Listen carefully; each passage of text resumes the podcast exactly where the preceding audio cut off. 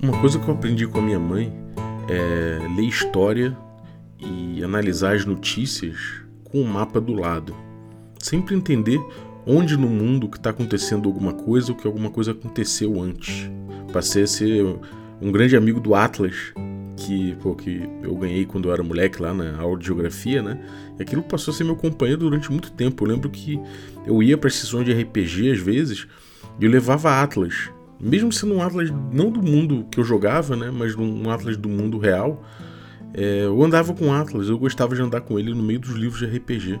Isso é uma coisa muito doida, né, uma memória que eu tenho.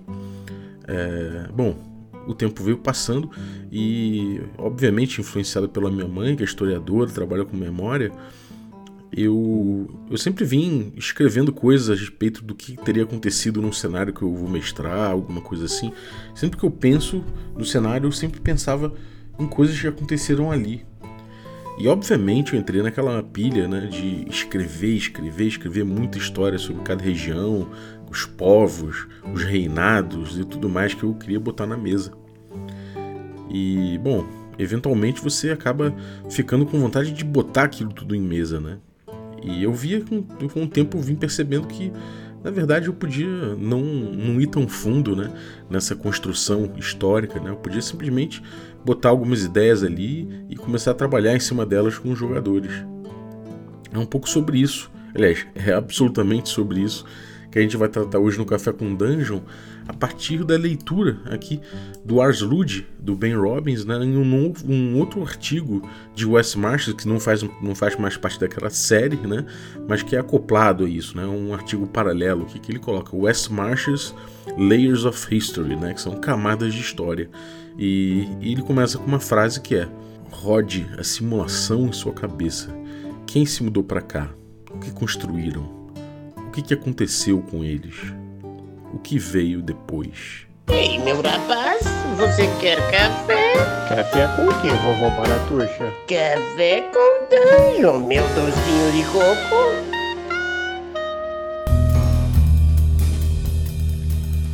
Bom dia, amigos do Regra da Casa. Estamos aqui para mais um Café com Dungeon na sua manhã com muito RPG. Meu nome é Rafael Balbi e hoje eu estou aqui bebendo meu café, o Ovelha Negra delicioso, Enquanto eu lembro né, de quando eu começava a escrever meus primeiros cenários de RPG, ficava desenhando, ficava namorando a história daquilo. E eu lembro que a minha família passava em volta e falava: Nossa, que menino estudioso. Mal sabia eles que eu estava brincando ali. é, bom, é, com essas memórias, né? É muito bom tomar um café com essas memórias aqui. E se você quiser tomar um café delicioso como esse da Ovelha Negra, você pode ir lá no café, ovelhanegracafés.com.br e utilizar o cupom Dungeon Crawl, tudo maiúsculo. Que aí você consegue um abatimento na compra desse café especial, muito gostoso mesmo, que pô, é feito por agricultura familiar, uma produção bem tranquila, cara, não tem exploração de ninguém e o pô, não tem impurezas né, da indústria, então chega lá e pode comprar com um desconto aí. Se você quiser um desconto maior ainda, você pode se tornar um assinante do Café com Dungeon e aproveitar picpay.me barra café com dungeon, aí você se torna um assinante e pega um cupom melhor comigo que eu te passo, beleza?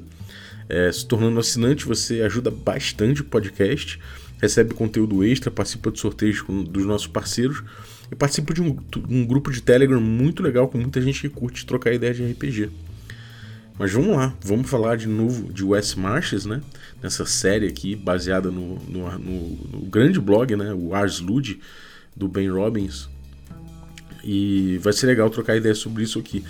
É, bom, essa memória das antigas, assim, realmente é muito, é muito legal visitar, né? Eu tinha uma série de livrinhos, livrinhos não, uns livros, não eram grossos, grossos, mas eram uns livros, é, sei lá, um dedo de lombada, assim, cada um, que falava de mistérios do Egito, outro falava Mesopotâmia, né? Eu tinha esses livros, assim, eram bonitos, bem ilustrados e tudo mais, e com fotos impressionantes. E eu ganhei essa coleção e eu lembro que eu andava com, com Atlas, com esses livros e com livros de RPG junto na mochila para todo canto.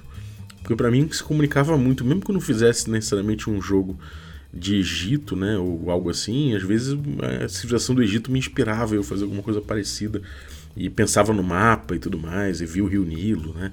Aquele tipo de coisa assim me, sempre me inspirou. E aí eu, me, eu, acabei vendo esse artigo aqui do, do Ben Robbins e me trouxe muitas memórias. Mas vamos lá. Camadas de história. Camadas de história. Né?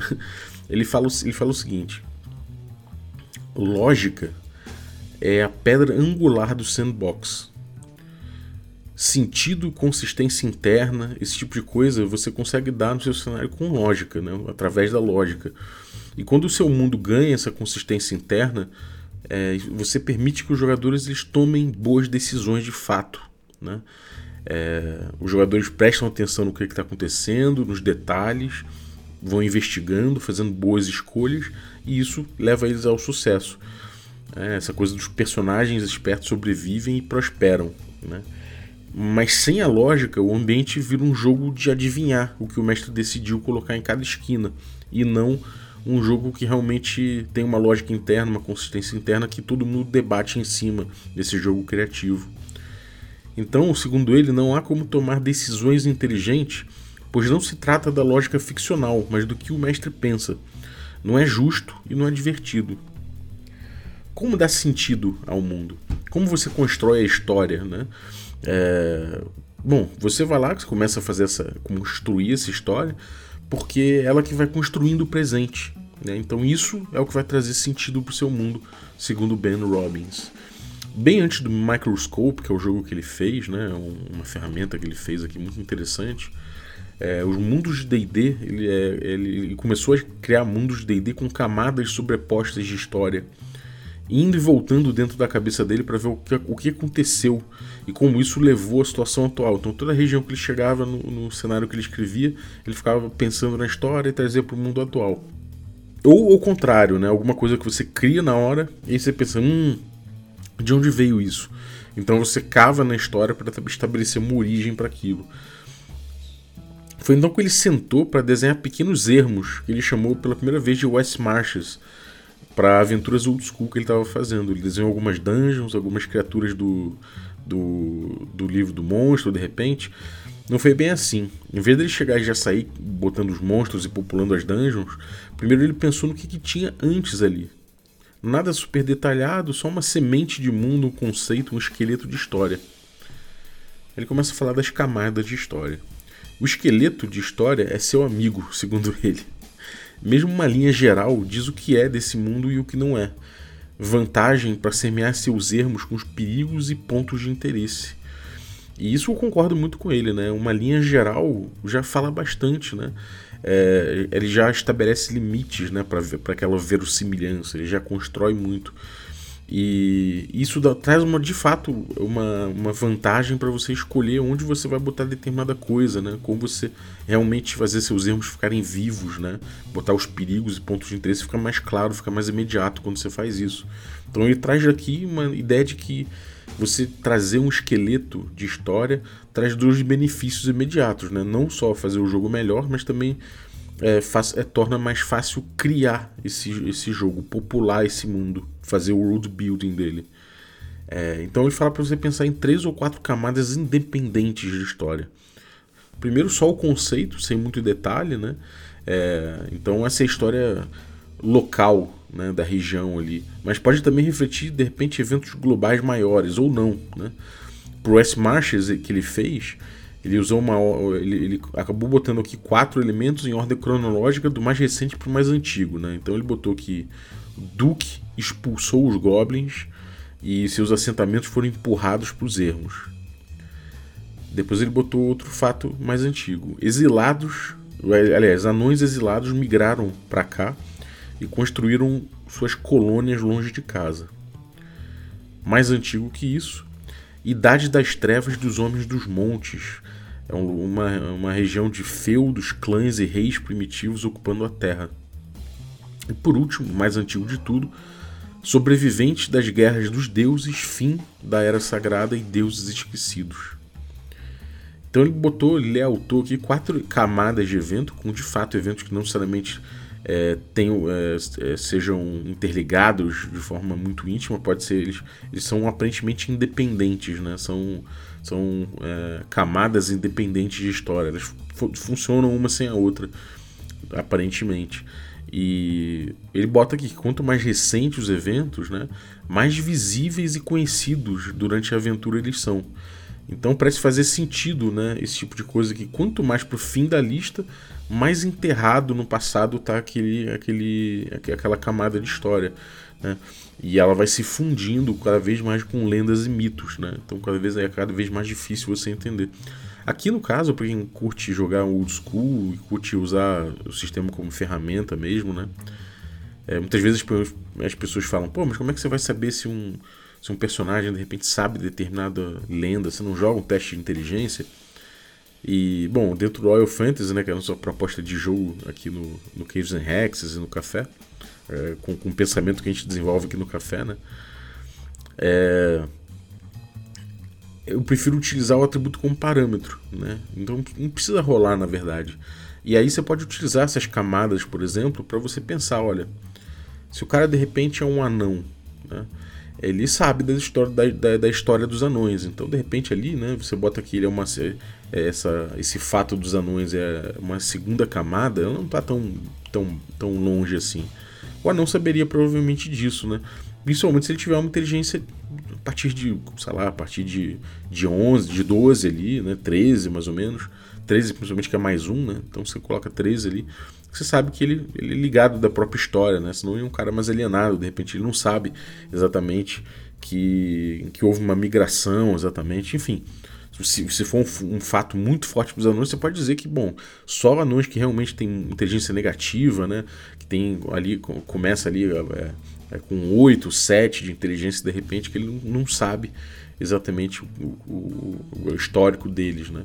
Já uma coisa das guerras dos, das guerras dos deuses, por exemplo, que é uma quarta camada, você pode botar que só sabe dessa quarta camada aí quem, de repente, quem tem inteligência mais alta, né? Quem tá ali já no nível 15, 16 para cima, né? Você pode brincar com isso aqui e estabelecer esse tipo de coisa sem precisar rolar, né? Você simplesmente olha a inteligência do, do cara, vê o, a origem dele para ver se tem alguma coisa a ver e já manda. Se é um clérigo, por exemplo, de repente ele não precisa ter uma inteligência 15, ele tem uma inteligência 13, mas sendo clérigo, de repente ele já teve um pouco mais de, de, de acesso ali a esse tipo de informação da Guerra dos Deuses. Então dá para brincar com isso, né? Dá para você usar como parâmetro ali, informando a, aquilo lá. Mas isso é um take meu, né? Acho que é, seria uma, uma boa confluência com essa ideia de camadas de história que ele coloca aqui. E aí cada camada é completamente independente uma da outra os reis dos homens dos montes já estavam empilhados, seus ossos já estavam empilhados ali nos quintais ali que restaram, né, nas ruínas dos seus feudos, a época que os anões banidos do Rio Negro vieram procurando por montanhas para construir seus lares aqui na região. Bom, e aí, mais importante, né, para os planos de West Marches do Ben Robbins, cada uma dessas camadas de história deixou suas marcas, né, suas próprias marcas, mas foi foram também largamente erudidas pelo tempo, quanto mais para baixo ficava na camada, deixando assim a, a região é, tomada né, pelo mundo selvagem antes da outra era seguinte começar. Então, quando você chega de repente ali nos feudos dos homens, dos montes e tal, ali você vai ter já a natureza tomando conta daquilo, né? Não é aquele, aquele local intacto tudo mais, você vai ver que a natureza já, já se apoderou novamente, porque já passou uma era, né? Eles são independentes e longe, né, um dos outros no tempo que é uma coisa interessante aqui para o West Marches, que sempre tem essa coisa de reconstrução, né? uma coisa um pouco de arqueologia. Eu acho muito interessante isso. Enfim, é, mais coisas acontecem entre as camadas, obviamente, mas cada ponto da, da camada ali, cada camada, são marcos relevantes, né? São fases chave do passado que moldam o mundo presente com mais força. E aí, armado com essas ideias bem simples que ele faz, né? Ele, ele é quatro sempre, ele começa a se inspirar sobre o que botar no mapa, né? E ele sabe as coisas como são. Então, quando estiver precisando daquele momento de criatividade para preencher uma área vazia com algum marco legal, alguma coisa interessante, ele pode simplesmente dizer para si mesmo: hum, as caravanas não teriam vindo tão longe do Vale Minol, mas os anões poderiam ter vindo aqui quando construíram seu segundo saguão nos Montes Solitários. Então, bom, de repente aqui tem, pode ter uma pedra de marcação anã uma tumba isolada de alguém que morreu no percurso. Isso faria sentido. Aí pronto, problema resolvido. É, ele poderia ter múltiplas camadas de história, por exemplo, construída uma em cima da outra no mesmo local. Né? Ele, ele, ele acha interessante isso. Né? Ele diz assim: Eu sei que há goblins no berço, no, no berço da lenha, por exemplo, porque eles foram banidos pelos exércitos do Duque décadas atrás. Então, os reis dos homens das montanhas eles estavam por ali antes. Né? Então, o lar dos goblins parece ser um forte arruinado de repente. Né? porque, enfim, eles encontraram aqueles, aqueles restos ali da, da civilização dos homens das montanhas. Então, eles, quando, quando saíram dos ermos, foram expulsos dos ermos, eles encontraram esses locais aí, inclusive essa, esse forte arruinado aí para ocupar. Porém, nas cavernas abaixo do forte, tem cavernas sagradas, ancestrais, que os reis guerreiros cultuavam, né? Então são restos dos deuses antigos, cujo, cujo nome o povo esqueceu.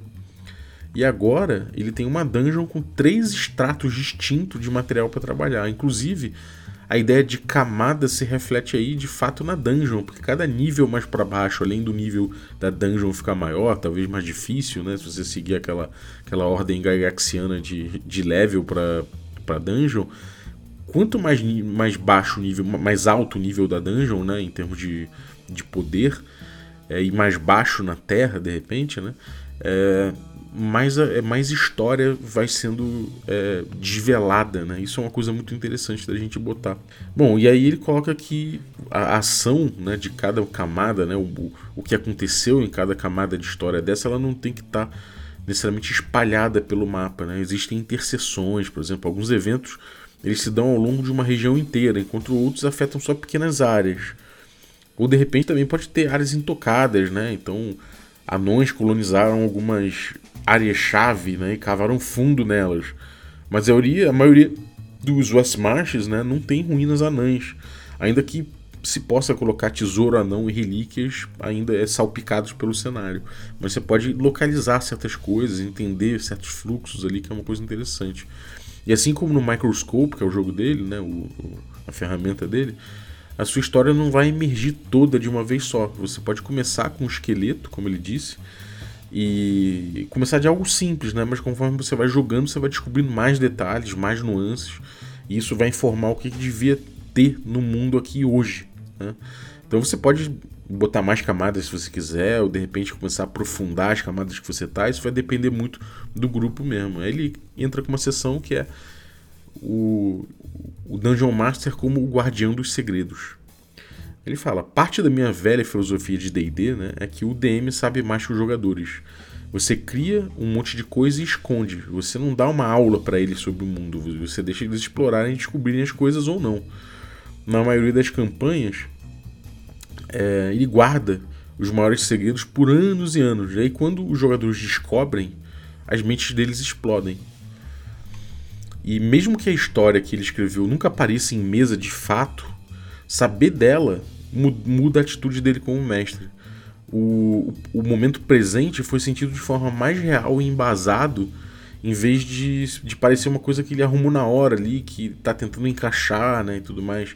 Porque tem mais consistência, segundo ele. Porque são ramificações de uma verdade, de uma, de uma história é, verdadeira oculta. Isso muda os maneirismos dele em jogo. Né? É a atuação dele em jogo. Ele fala que os jogadores veem peça de um quebra-cabeça que parece consistente, parece maior, né? E o cenário assim vai ganhando mais gravidade e mais respeito. E ele diz que ele, diz assim, eu não acho que a última, a única maneira de mestrar é essa, mas para o, o S-Marches, né, no qual você quer que os jogadores participem e deduzam as coisas, isso se encaixa perfeitamente. Se o passado é difícil de compreender, quando os jogadores chegarem lá e compreenderem, eles vão se sentir muito vitoriosos, muito mais até do que às vezes em combates e coisas assim. Na verdade, essa busca ela pode dar sentido para muitos combates interessantes. Né? Às vezes você precisa de motivos reais para um combate e aí tá uma possibilidade, né? que é realmente você de repente lutar por descobrir coisas, por entender coisas, por meter seu nariz onde você não foi chamado, ou com segredos que às vezes são inconvenientes. Esse tipo de coisa é muito legal para uma campanha, de fato. E aí ele voltando a ele, ele fala o seguinte: você cria camadas, essas camadas de história, mas não diz aos jogadores.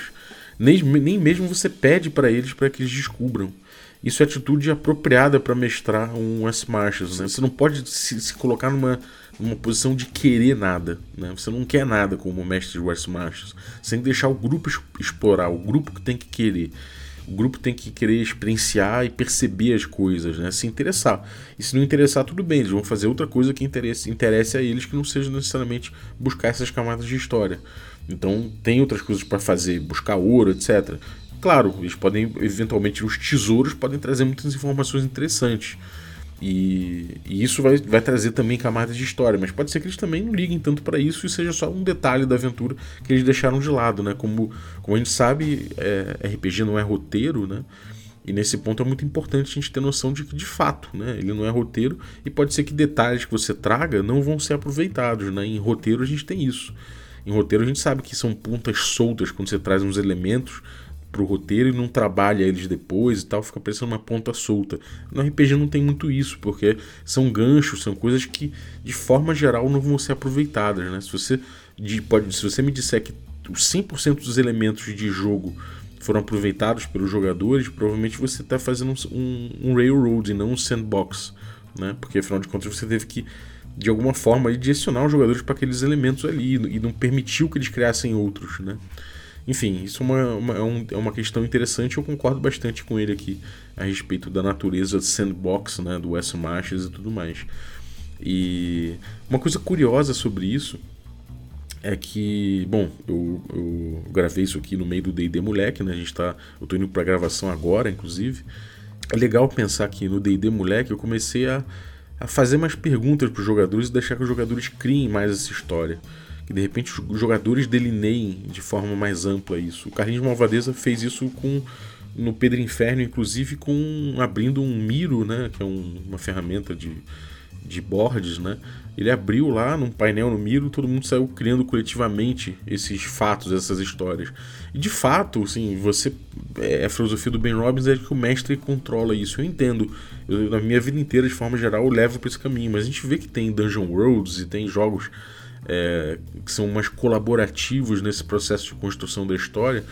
E eu até conversei com o Carlinhos isso, não falei quando ele falou do board que ele ia criar. Ele falou: Cara, mas eu vou, eu vou criar em conjunto isso, mas eu não vou criar especificidades, né? Eu vou deixar que os desafios emerjam daí. Então os jogadores não estão pautando desafio, eles estão pautando a história, estão é, pautando a base do negócio. Ele tem toda a razão. Né? É, no próprio D&D Moleque, né, é, na primeira temporada, a gente permitiu, né, a gente brincou em cima disso, a gente fez com o, o, o Diego Bacinello trouxe a ideia de que tinham beduínos no, no deserto, eles encontraram isso. Agora, na segunda temporada, eu tenho trabalhado esse tipo de coisa também, de perguntar para os jogadores, deixar que eles tragam os elementos, e aí eu crio em cima junto, né? E, de fato, você é, você tem coisas ali que você pode guardar, que você pode botar para acontecer depois, que você pode brincar em cima e que não necessariamente vai estragar porque o jogador trouxe, né? Você pode, você pode simplesmente deixar que o jogador traga e você cria em cima daquilo um, uma, uma questão, um mistério, alguma coisa que eles ainda vão descobrir também para ligar os pontos. Eles só estão, na verdade, botando algumas peças ali que você está também ligando, né? E foi muito curioso ver no próprio D&D Moleque, espero que vocês assistam no futuro, a segunda temporada, né?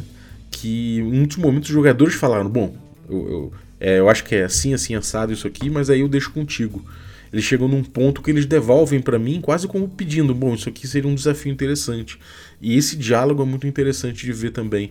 Eu acho que é muito possível que no West Marches isso ocorra, ainda que tenha uma questão importante aí dentro do West Marches, que é justamente o controle desse mundo único para tantos grupos que podem se formar.